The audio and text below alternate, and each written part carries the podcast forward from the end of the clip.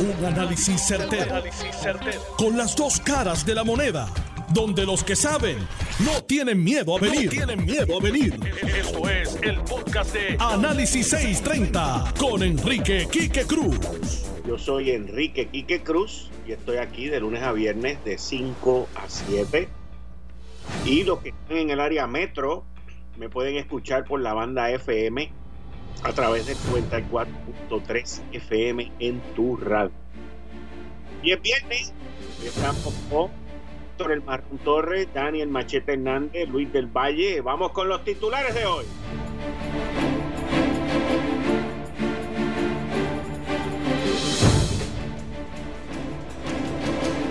Aumentan las cifras del coronavirus en Puerto Rico a 79 infectados y fallece la tercera víctima aquí, una maestra en el área de Rincón, Aguada, esa, área por allá. También, mis queridas amigas, amigos, eh, esto lo vamos a estar experimentando próximamente. Según vayan, ustedes ven que los números se van, van brincando cada vez más y el análisis se lo vamos a dar a ustedes en breve de por qué es eso y cómo es eso. Italia registra un nuevo récord de muertos, contabilizado en 969 fallecidos en un día, en un día, señores, en un día. Ayer el número más alto lo tuvo España con 743, Italia estaba en 600 y pico, pero hoy brincó a 900 y por lo, el número que he visto por ahí ya pasa de mil, pasa de mil. Siguen las advertencias y siguen los pedidos a las aseguradoras, a los planes médicos de que paguen, que tienen a los hospitales asfixiados y no hay razón para eso. El presidente del Senado, Tomás Rivera Chats, publicó una información sobre eso y va, a, haber, va a tener que haber legislación, va a tener que haber legislación, porque no veo otra. Y mis queridas amigas y amigos, ustedes saben que ya yo llevo más de una semana o dos semanas diciéndole que la Florida va a convertir en el próximo centro de todo esto y la Florida se está poniendo bien, bien, bien difícil. Ya Miami anunció toque de queda y ya van sobre 35 muertos en la Florida. Esto es análisis 630 que acaba de comenzar.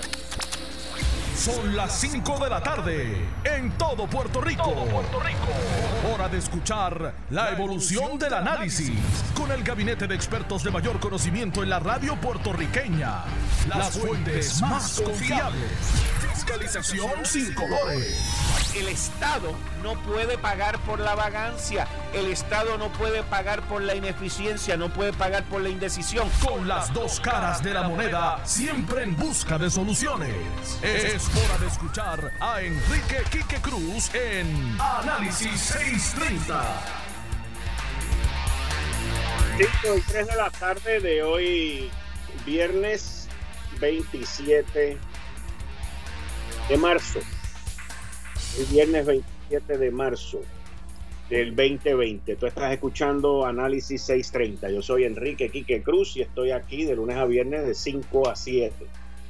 Hoy estuve desde las 2 de la tarde en la mansión ejecutiva. Estuve en Fortaleza y tuve la oportunidad de tener un uno a uno con la gobernadora Wanda Vázquez El sonido lo tengo conmigo, no lo puedo compartir en este instante con ustedes, estoy haciendo los arreglos, pero fue una entrevista uno a uno, sin ningún tipo de condición ni nada. Eh, todas las preguntas que llevaba me las contestó. Le pregunté sobre Mabel Cabeza, le pregunté sobre todo, sobre todo lo que está ocurriendo en Puerto Rico la entrevista está en audio y la entrevista también la grabé en video. Es una entrevista que duró aproximadamente 35 minutos. Tuve la oportunidad de sentarme con la gobernadora de frente, uno a uno, ir sobre todos los temas habidos y por haber.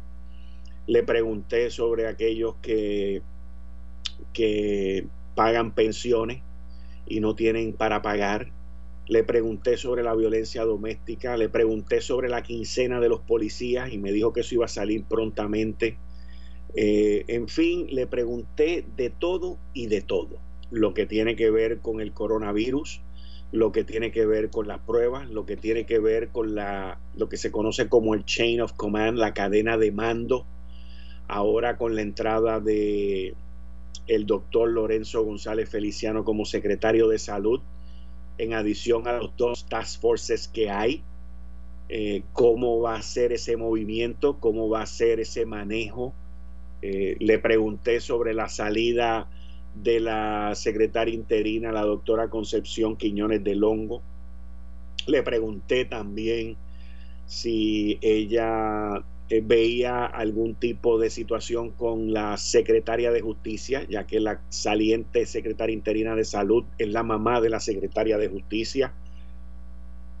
Miren, eh, le pregunté de todo, fueron más de 15 preguntas y le quiero dar las gracias a Marian, eh, le quiero dar las gracias a Osvaldo Soto, el secretario de Asuntos Públicos, y le quiero dar las gracias a la gobernadora también por esa oportunidad, eh, sin ningún tipo de limitación, que fue, fue lo más interesante eh, de, la entrevista. Y prontamente pues les voy a avisar cuando la vayamos a publicar, cuando la vayamos a transmitir aquí en, en Noti1 y en notiuno.com y a través de las redes sociales. Así que eso, eso ya está. Eh, en resumidas cuentas, le puedo decir que a pesar de que vi a una gobernante preocupada, por otro lado la vi confiada, pero no, no malinterpreten la confianza con el exceso de confianza, sino que todos, todos tenemos nuestros miedos, todos tenemos nuestras preocupaciones, yo se los he dicho a ustedes, lo he expresado aquí, eh, y todos pues estamos preocupados por esta situación como lo está ella. Ella entiende y se siente bastante segura. La, la palabra no es confianza, fíjense, la palabra es segura. Se siente segura de que ha tomado las medidas correctas, de que se ha adelantado, a diferencia de otros países, a hacer lo que se ha hecho aquí, eh, tiene conocimiento claro de todos los casos, porque le pregunté por el caso de Rincón y le pregunté por otros casos que han habido, especialmente cuando hoy hubo un fallecimiento eh, de, esta, de esta maestra y, de los protocolos que se supone que se lleven a cabo. Eh, esta situación en específico ahora de la maestra de 48 años que falleció en, en Rincón, y que su esposo es policía. Eh, es algo que, que me preocupa. Me preocupa porque en Rincón, en Rincón, está habiendo una situación que se supone, porque esto, esto también me lo explicó la gobernadora, se supone que la agencia, la agencia que está a cargo de toda esta situación es la Agencia de Manejo de Emergencia. Y esa agencia es dirigida por el general Bulgo, que lo acaban de nombrar ahí. Cuando uno trae militares a gobiernos civiles y eh, uno los trae bajo unas situaciones específicas. Y yo entiendo que la entrada de dos militares de alto rango, como lo es el general Reyes, a cargo de la Guardia Nacional, y el general Bulgo, a cambio de manejo de emergencia, pues usted trae estas personas no solamente por lo que ellos aportan, sino por la disciplina y el, el, el pedigrí, el bagaje de trabajo y de adiestramiento y entrenamiento y conocimiento que ellos traen por haber estado en la milicia. Y eso es uno de los atractivos que estas personas tienen. Cuando estaban considerando nombrar al general Reyes como ayudante general de la Guardia Nacional, yo lo apoyé, lo recomendé, lo empujé, porque entendía que el general Reyes podía hacer dos cosas. Uno, eh, ser el ayudante general, borrar del mapa toda la corrupción partidista que existía en la Guardia y que existe todavía porque él no ha podido terminar sus labores allí en la Guardia Nacional y poner una Guardia Nacional que se dejara de estar eh, haciendo estupideces políticas, tanto populares como PNP, como ha pasado en el pasado, y ha llevado a tener una Guardia Nacional completamente desmoralizada, en donde Chabelo, que era el que estaba a cargo durante el huracán María, no le pagaba a sus tropas y hacía 20 cosas más, donde se le estrelló un avión por falta de mantenimiento, esa es mi opinión, y, murieron ocho puertorriqueños en ese accidente. Y en fin, eh, cuando tú sabes que una empresa, una estructura gubernamental, o una agencia o un organismo del gobierno militar está en su peor momento es cuando se le muere la gente. Cuando se le muere la gente por ineptitud. Cuando se le muere la gente porque el liderazgo no le importa y son ineficientes y son irresponsables. Así que cuando surge el nombre del general Reyes, eh, er, era la persona idónea y sigue siendo la persona idónea para ser el ayudante general de la Guardia Nacional. ¿Por qué? No solamente por su bagaje, su disciplina, su conocimiento de la política también y su experiencia y de que haya sido un general, ahora general de dos estrellas, pero el general Reyes puede hacer dos cosas a la misma vez. Y la segunda cosa que él puede hacer es hacerse cargo en caso de que en Puerto Rico haya un desastre. Y esa es la ventaja que él trae por encima de cualquier otro, porque él estuvo trabajando bajo el mando del general Buchanan de tres estrellas cuando el huracán María. Y cuando el general Buchanan, que me adelantó a mí en una entrevista que yo tuve con él, que se iba en noviembre, y deja al general Reyes a cargo cuando él se va, pues ahí ya tú sabes el, el tronco y el tipo de madera con que está hecho el general Reyes. Por lo tanto, lo nombran, el, renunciante Rosselló lo nombró ayudante general y, y, fue para mí el mejor nombramiento que él hizo. Y demostrado está mi análisis y mi teoría de aquel momento, porque después del huracán María tuvimos los terremotos y ahora tenemos el coronavirus. Y entonces entra el general Bulgo.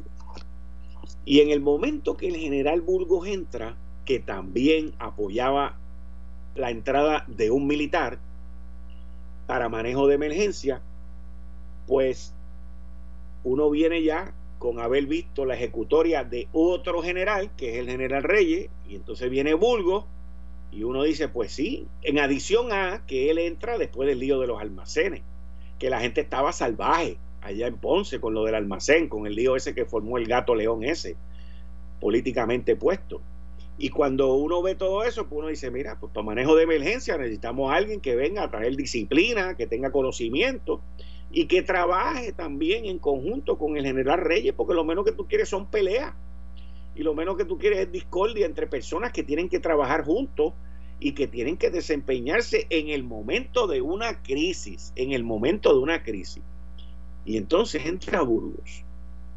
Y Burgos y Reyes, pues, se conocen, trabajan juntos y por lo que yo tengo entendido, se llevan muy bien porque hoy el general Reyes tuvo que sacar la cara por el general Burgos. Y, y eso es muy típico en la milicia, porque los militares de alto rango son bien parecidos a los jueces y, hago este comentario porque conozco muchos jueces y los jueces se defienden entre ellos de una manera, pero como gato patas arriba, los jueces. Y los generales y los militares de alto rango también. Pero ¿qué pasa? Que a mí me dicen que a este policía de Rincón, pues ya le habían hecho las pruebas. Y cuando vengo para acá, para mi, lugar de llevarles a cabo este programa todos los días, pues me entero que todavía no le han hecho las pruebas a él, que él está asintomático, que su esposa falleció de eso. El supermercado Econo de Rincón acaba de anunciar que temporalmente va a cerrar, que es lo correcto. Esa cadena ha hecho mucho por Puerto Rico, en adición a que yo estoy seguro que van a chequear todos sus empleados, que lo debería hacer el Departamento de Salud, by the way. Y le van a hacer la prueba a todos los empleados y van a, lo que dice, la palabra en inglés es fantástica porque es sanitize. Van a hacer una esterilización en ese supermercado para luego que estén seguros que no hay nadie que esté contagiado o infectado, abrirlo. Todo lo que va a tener que ver con contacto con los clientes de ahora en adelante. Se lo digo para que el mundo entero vaya entendiendo esto y los que me escuchan en Puerto Rico y alrededor del mundo, que mucha gente me escucha fuera de Puerto Rico, lo entiendan. El nuevo mundo va a estar basado en la esterilización, en lo que llega una vacuna, en lo que llega un tratamiento. Pero esto va a tomar mucho tiempo. Y eso lo expresé ayer en una columna que salió en el periódico El Nuevo Día sobre el, presente y el futuro de la industria del turismo. Y eso va a aplicar a todo, a todo. La esterilización, la limpieza. Eh, entonces entramos con, con el general Rey, perdón, con el general, wow, con el general Burgos. Y el general Burgos pues es la persona que está a cargo de manejo de emergencia. Y manejo de emergencia es la agencia que está a cargo de esta situación que estamos viviendo ahora. Por lo tanto, esa es la agencia líder. Esa es la agencia que lleva la bandera ¿Ustedes se acuerdan las películas del viejo oeste, de, los regimientos del ejército de los Estados Unidos que iban en caballo? Y cuando iban para allá, para la guerra, en el ataque contra los indios contra quien fueran a pelear, los mexicanos el que fuera, iba un tipo ahí corriendo en ese caballo con esa bandera que llevaba ese palo metido al lado de la bota en la silla, con esa bandera representativa de la fuerza y, del poderío del ejército de los Estados Unidos en aquel momento. allí a pie no se podía hacer nada, era todo a caballo. Y ese es la labor de manejo de emergencia. Y ahí es donde le toca a manejo de emergencia, entonces, llevar ese liderazgo. Por eso es que me llama la atención que hoy salga el general Reyes a sacar la cara por el otro cuando el otro se supone que sea el que esté sacando la cara por todo el mundo. Pero vamos a entrar en una en una en un, en un análisis de que el otro es nuevo y de que el otro lleva tiempo, lo cual también es verdad. Al igual que Janel, que es otro que lleva poquito tiempo. Y esto es meritorio, lo que está pasando en Rincón es meritorio para que hagan el análisis y miren dónde es que el sistema está fallando. Porque si el supermercado de ese pueblo de Rincón toma inmediatamente las medidas, como lo hizo Metropol también, y lo han hecho todos que han tenido una incidencia, entonces, pues se supone que allí ya esté la brigada. Con los policías también, porque tengo entendido que en el, en el cuartel de Rincón, al igual que en otros cuarteles, hay situaciones que han, los han llevado a cerrar. Y que se haga lo mismo que se hace en el aeropuerto. Porque si ustedes recuerdan las palabras del doctor que está a cargo del Task Force de los médicos, segundo Rodríguez Quilinchini, él advirtió esta semana, creo que fue el miércoles, hace dos días, de que había números que estaban demostrando el contagio. ¿Cuál? ¿Cuál contagio? Vamos a ver, ¿cuál contagio? El contagio comunitario. Y hoy, cuando yo estaba esperando para entrar a ver a la gobernadora y entrevistarla, eh, tuve la oportunidad de, ver un reportaje de Caracol, un canal de televisión colombiano, que sacaron una gráfica y cuando yo saqué mi teléfono para retratarla no la pude, no lo pude hacer. Y el que estaba ahí en recepción me dijo, estaba buena esa gráfica. Yo le digo, sí, pero se me hizo muy tarde. Y me dice, búscala en el internet. Y yo, pues la voy a buscar en el internet. Pero no he tenido oportunidad de buscar el internet, aparte de la preparación de este programa. ¿Qué dice esa gráfica? Esa gráfica dice que de una persona que esté contagiada, una, una, de ahí la cadena en 30 días sube a cientos de personas contagiadas. Cientos en 30 días. En 30 días. Por lo tanto, este próximo domingo, este próximo lunes, perdón, cuando se vence el primer toque de queda, el 31 de marzo, ese día se van a cumplir 15 días. 15 días de ese toque de queda, que se supone que los que antes de esos 15 días hayan sido contagiados, esa curva, esa, esa flecha que va para arriba se haya aminorado por el cierre, por el toque de queda. Sin embargo, ustedes van a ver en los números que los números van a comenzar a subir exponencialmente por el contagio comunitario, por la situación que estamos viviendo aquí. Y esto es bien importante ahora que las autoridades estatales, principalmente manejo de emergencia, el Departamento de Salud, con las famosas 500 pruebas que llegaron, que aparecieron y se distribuyeron a distintos hospitales. La gobernadora me enseñó las muestras de nueve hospitales donde mandaron 60, 40 y distintas pruebas. Pues ahora se supone que esos números comiencen a subir más rápido porque las pruebas van a estar ahí. Pero a la misma vez, en vez de eso alarmarnos, lo que nos debe de hacer es ayudar a poder identificar dónde están los contagios. Porque miren, para que me entiendan, porque es que yo he jorobado tanto con esto de las pruebas. Hay dos maneras, ahora, ahora mismo, hay dos maneras, antes de que llegaran estas pruebas, hay dos maneras de comprobar dónde están los contagios. ¿Ok? Bueno, tres maneras. Una, hospitalización. Dos, las muertes que estamos viendo. Y nosotros no queremos muchas muertes, nosotros queremos pocas muertes. El que esa maestra haya fallecido, eso es terrible. Terrible, terrible. Porque eso significa que no pudimos llegar a donde ella a tiempo. Esa es mi preocupación. Y por eso es que yo jorobo tanto con las pruebas, con que hay que salvar vidas y con que hay que identificar a aquellos que están infectados.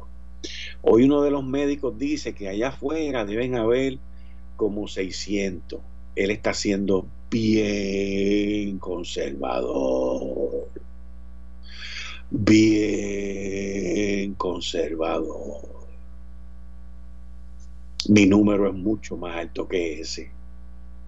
Fíjense como en cuestión de días, porque el, recuerdo haber escuchado a Segundo Rodríguez Quilinchini hace menos de tres días decir que allá afuera habían entre 350 y 450. Ahora están diciéndonos a dos días, 24 horas, 48 horas después que son 600. Para mí el número tiene un, un cerito más, no estoy hablando de 6.000 jamás, pero yo entiendo que ya nosotros estamos por más de los 1.000 este, contagiados, lo cual significa que esos 1.000 pueden contagiar a 3.000 en un periodo de 15 días si no los identificamos. Esto no es terror, esto no es crisis, esto no es crear un revolú, esto es la realidad. Yo llevo tiempo mencionándoles a ustedes que estamos contra un enemigo invisible. Y de la única manera que podemos identificar ese enemigo invisible es con las pruebas, con las pruebas. Mira, actualmente estamos viviendo la pandemia del coronavirus. Hoy Italia reportó sobre 969 muertos. Por aquí me estaban diciendo que habían más de mil en Italia en 24 horas. En el mundo hay 536.281 diagnosticados positivos. En Europa nada más 288.000. En Estados Unidos ya sobrepasaron los 100.000 y sobre los 1.300 muertos. Y España sigue creciendo en un número aterrador. Esto, mis queridas amigas y amigos, ya supera la cifra de fallecidos por más de más de 24.500 fallecidos. Para que ustedes tengan una idea, ayer cuando les di estas estadísticas habían 21.000 fallecidos. Ayer cuando hablé de estas estadísticas le dije, en nuestra isla ya hay 60, eso fue ayer, hoy 79. Eso es más de un 20%. Casos positivos. Y ya se tiene conocimiento de que por cada caso se contagian entre 5 y 10 personas y en 30 días son cientos. Así que e, es importante que nosotros, que nosotros nos protejamos nos protejamos porque estas personas tienen la capacidad de contagiar a otras de manera exponencial. Si usted comienza a tener algunos de los síntomas que son como la tos seca, fiebre, dolor de garganta, mareos o dificultad para respirar, debe de llamar urgentemente al número del Departamento de Salud. Esto no es para esperar, esto no es para pensar. Eh, estás escuchando el podcast de Noti1. Análisis 630 con Enrique Quique Cruz. estás escuchando Análisis 630. Yo soy Enrique Quique Cruz y estoy aquí de lunes a viernes de 5 a 7. Y me gustaría saber si Dani o Héctor están en línea conmigo. Adelante, ¿hay alguien ahí? Sí, saludos, saludos, Quique.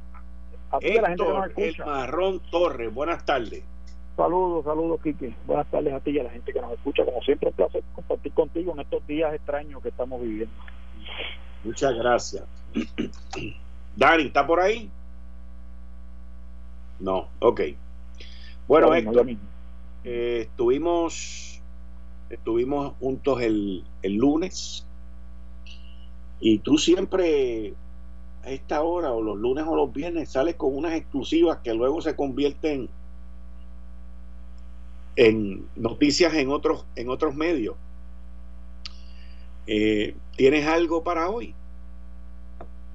bueno no o sea el, el, el, yo creo yo creo que la prensa agraciadamente fíjate y tengo que ser en esto justo tú sabes que yo soy bastante crítico de los medios de comunicación en Puerto Rico porque entiendo que tienen una línea eh, editorial políticamente motivada hacia el sector en Puerto Rico que es pro independencia o soberanista o como lo quieran adjudicar. Pero sí, que estoy por aquí. Saludos, Héctor, también. Saludos a, Dani. Pero en este sentido, pero en este en este asunto de lo que es la, la, la corrupción pública o los pisos de corrupción pública, por lo menos que se que se pueden palpar que han habido en el gobierno de Puerto Rico han sido incisivos. Yo no estoy buscando protagonismo propio. Lo que yo, a mí lo que me interesa es que se descubra la verdad y que haya transparencia real, no la cacareada transparencia de los políticos tradicionales, sino transparencia real y que el recurso del dinero público vaya a manos del servicio a la ciudadanía. Las denuncias que hemos hecho, nos reafirmamos en todas ellas, y fíjate como la prensa incisivamente salió a verificar y mira por dónde vamos hoy. Hablamos de alegadas actos eh, eh, de malversación con las la pruebas de salud y no solamente con eso, con las computadoras, con la orden de compra de las computadoras y las tabletas, de las laptops. Explícame. Hay la intención de beneficiar a unos proveedores específicos, específicamente dos, y en educación lo saben. Si hay gente que está escuchando este programa del Departamento de Educación, lo saben. Y yo vuelvo y le repito, vamos a estar bien atentos a quién le van a dar esas órdenes, eh, a quién le van a terminar comprando esas computadoras, esas laptops y esas tabletas porque todo esto apunta a que en Puerto Rico sigue gobernando la corporación o los intereses de Elías Sánchez. ¿Ok? Eso es lo que hay aquí. Pero a, base de qué? ¿A base de qué? Bueno, a base de que son gente que están empresas que están relacionadas con Testaferro, que a su vez son las personas que son las que siempre salen agraciadas desde que Ricky Rosselló es gobernador de Puerto Rico. Han habido subastas que se han dado allí, que han sido detenidas por impugnaciones y no han podido finiquitar. Por eso es que la orden de compra de las subastas de las computadoras son está detenida. Pero esa, esa, esa orden de subasta, eso fue impugnado. Perdóname. Eso fue impugnado. Fue impugnado por un supridor. Porque diseñan la, la, la, los pliegos de la,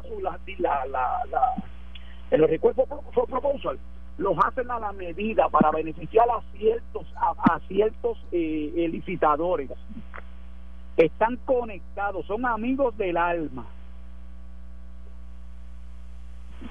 Y eso es lo que se está viendo, que es un patrón detenido. Aquí, Juan, en la administración de Wanda que no es otra cosa que Ricky Rosselló con peluca rubia y falda. Pero son los mismos intereses económicos de la misma gente que estaban en el chat, los que siguen gobernando Puerto Rico. Y eso, el pueblo de Puerto Rico tiene que estar claro, porque no puede seguir gobernando esa gente. Aquí tienen que haber consecuencias. Aquí que la maldita impunidad con la que se vive en Puerto Rico tiene que parar. Yo no tengo problema.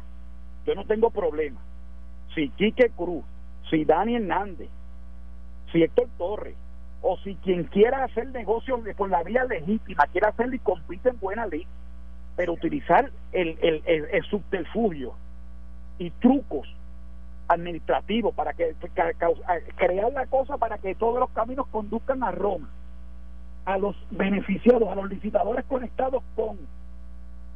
Eso no puede ser y no debe ser porque esas cosas se dan y casi siempre quien sale perdiendo es el comprador, que en este caso es el pueblo de Puerto Rico, que termina, que todas esas transacciones terminan costando dinero al pueblo de Puerto Rico, como pasa con alegadamente con esta cuestión de las pruebas.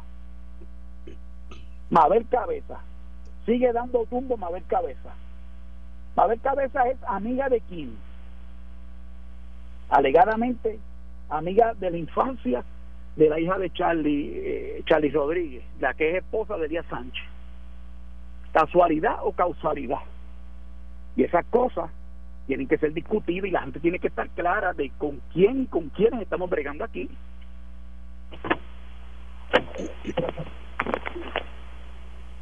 ¿Qué pasó ahí? ¿Quién al final del día será el que gobierna Puerto Rico? Esa es la pregunta. ¿Y qué intereses son los que están detrás de todo esto?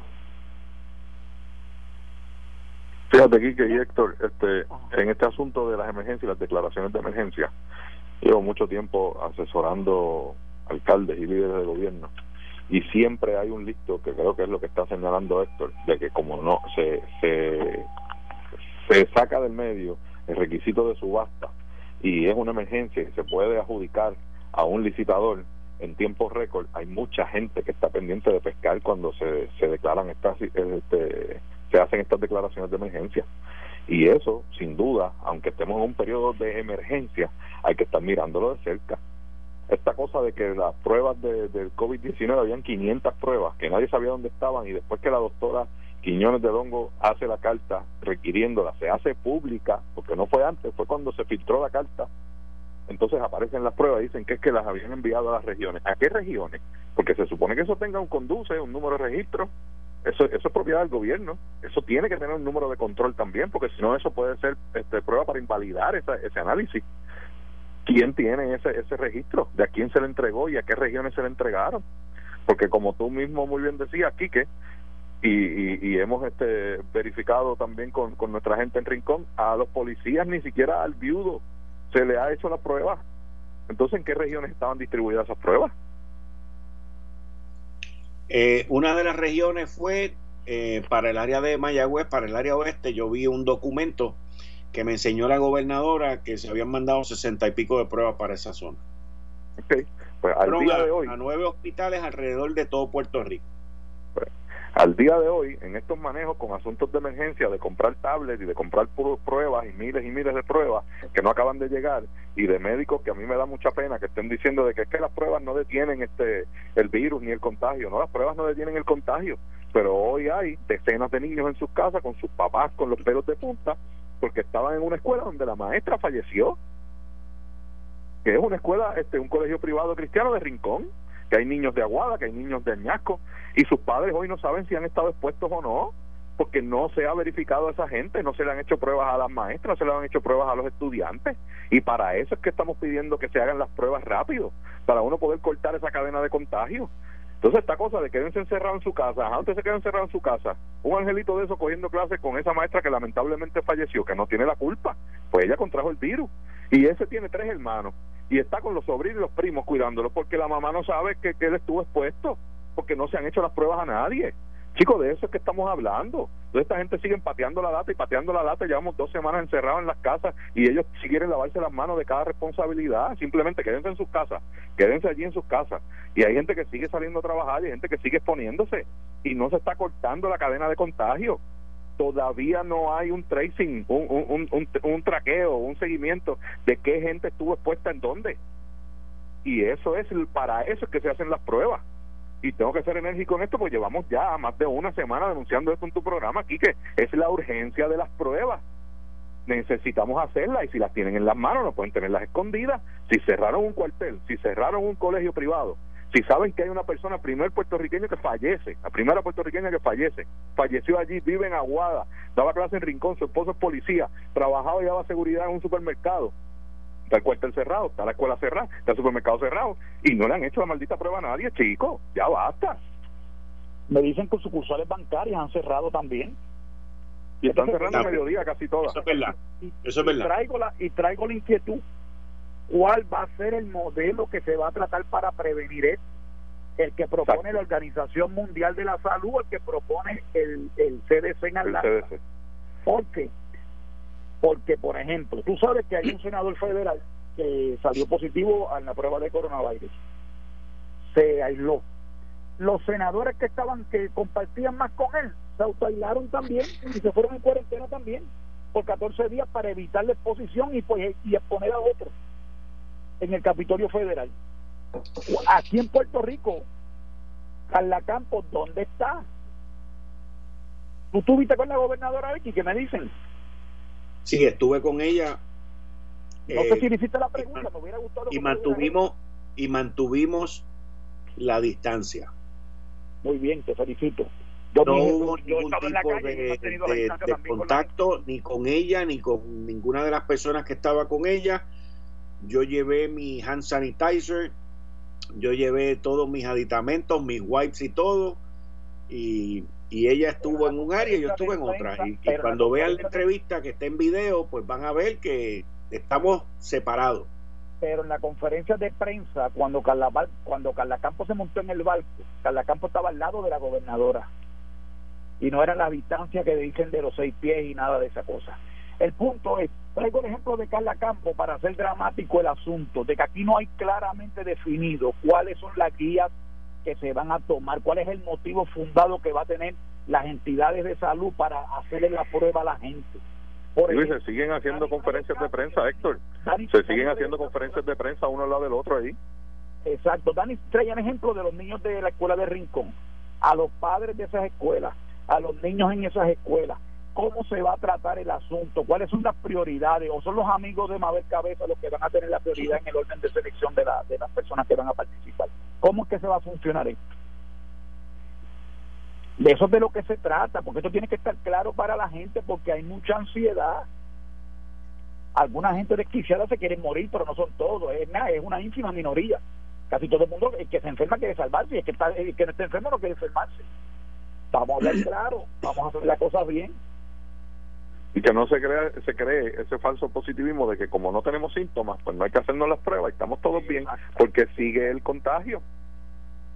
Eso ya está probado, que asintomático, usted puede ser asintomático y puede estar pasando el virus para el frente. Eso está comprobado ya. Exactamente, eso es. Y el 80% de los contagiados, estadísticamente está demostrado que es asintomático. Que es asintomático, y esos son los que siguen pegándolo y siguen pasándolo. La muchacha que contagió a su papá estaba viajando de, Chicago de regreso a Puerto Rico. Ella no tenía ningún síntoma y su papá estaba grave. E, e, esa es la parte en donde cobra importancia las pruebas. Si usted viajó, si usted estuvo expuesto, si usted tuvo contacto con alguien que lo tiene, hay que hacerle la prueba aunque usted sea sintomático y para mí es imperdonable e insostenible que todavía a estas alturas el viudo de esa pobre señora todavía no le han hecho la prueba ni a él ni a sus hijos. Y, tú tienes, o sea, tú y yo estábamos hablando de eso, salió hace poco también que lo habían entrevistado y que él había dicho nada. Y, lo, y ahora yo me preocupo que vayan a tomar represalias en contra de él, porque aquí resuelven las cosas de dos maneras. Ah, sí, sí, sí, claro, esa, esa es la, la, mecha corta de, de, de, parte de, mucha gente de este gobierno, que el que denuncia alguna inacción lo que hacen es tumbarle la, cabeza. En la, policía hay una costumbre de resolver las cosas así, y si tú te quejas, te caemos atrás, te transferimos, te metemos una querella, este, pues, hacemos barbaridades. el deber de la prensa este proteger a ese señor también que es víctima en toda esta situación y que lo que le han preguntado porque hubo una cadena de televisión que sacó un titular diciendo que había dado positivo a la prueba y cuando lo entrevistan a él él dice que yo no sé quién dijo que yo di positivo que a mí no me han hecho la prueba aquí los, medios tienen una gran responsabilidad en esto también, de cómo se propaga la información. Y estos titulistas, yo lo he dicho muchas veces, nadie sabe quiénes son, pero se tiran unas maromas que ponen en riesgo la salud mental de la gente, con el afán este de vender las noticias. Pero tienen que tener mucho cuidado en esta emergencia. Es un asunto que también psicológicamente influye mucho en la gente y altera los nervios de la gente. hay que filtrar la información bien y hay que ser responsable con eso. No podemos, durante una emergencia, no puede ser la carrera de quien lo diga primero y mucho menos de que un titulista por leer las primeras dos oraciones ponga un título que es equivocado. Y ese es este caso. Y yo quiero yo y yo siguiendo esa línea de pensamiento yo quiero felicitar a la exsecretaria de salud interina a, Concepción el hongo no sé no eh, eh ¿cómo no Concepción, Concepción Quiñones del hongo. A esa señora por no haberse prestado para el, el, enfoque publicitario que le quiere dar el gobierno de Puerto Rico al, trabajo y al, y al, manejo de esta emergencia que supone el trato de la de, ¿verdad? de toda esta cuestión de emergencia de salubridad pública que hay. Y la felicito por haber enviado una carta y espero que la Comisión de Salud de la Cámara de Representantes haga una investigación sobre esto y que vayan hasta las últimas consecuencias. Ese representante me parece que ha sido una persona bien vocal que no, no le ha temblado el pulso para hacer señalamientos, a pesar de ser un miembro activo, obviamente, y representante del Partido Nuevo Progresista contra el propio partido, contra, contra el propio gobierno de nosotros en el PNP. Sí, Oscar ha sido un, tipo muy responsable en el trabajo de la Comisión de Salud. Lo, reconocemos Yo espero que lleve eso hasta las últimas consecuencias porque nosotros los ciudadanos tenemos derecho a saber qué es y cuáles han sido las intenciones que se han dado porque los cuentos y los alegatos que hemos escuchado de la gente cercana a la gobernadora son de aquí te espero, ¿sabes? Así que yo espero que aquí esto hay que darle un voto ya esta cuestión de venir cuando viene una emergencia de, de como esta de salubridad, que es novel, pero por lo menos en los huracanes, este tipo de cosas, de ponerse el vestido, el jacket ese, la gorrita de la defensa civil y hacer que son, tú sabes, del tipo Rambo, me parece que está bien que se atienda la responsabilidad y que se atienda diligentemente y cuando se hace se aplaude, pero cuando se hace para politiquear y para tratar de buscar ventajería me parece que es malo y nefasto y lleva a, muchas veces a tomar decisiones equivocadas que no redundan en el bienestar de nuestro pueblo. Yo creo que ya es hora también de que se minimicen esas conferencias de prensa de estar exponiendo a todo el mundo, líderes del gobierno y a los miembros de la prensa. Yo creo que hay que tomar una medida sobre eso ya hay bastante tecnología de sobra y hasta gratuita para empezar a manejar eso de otra manera.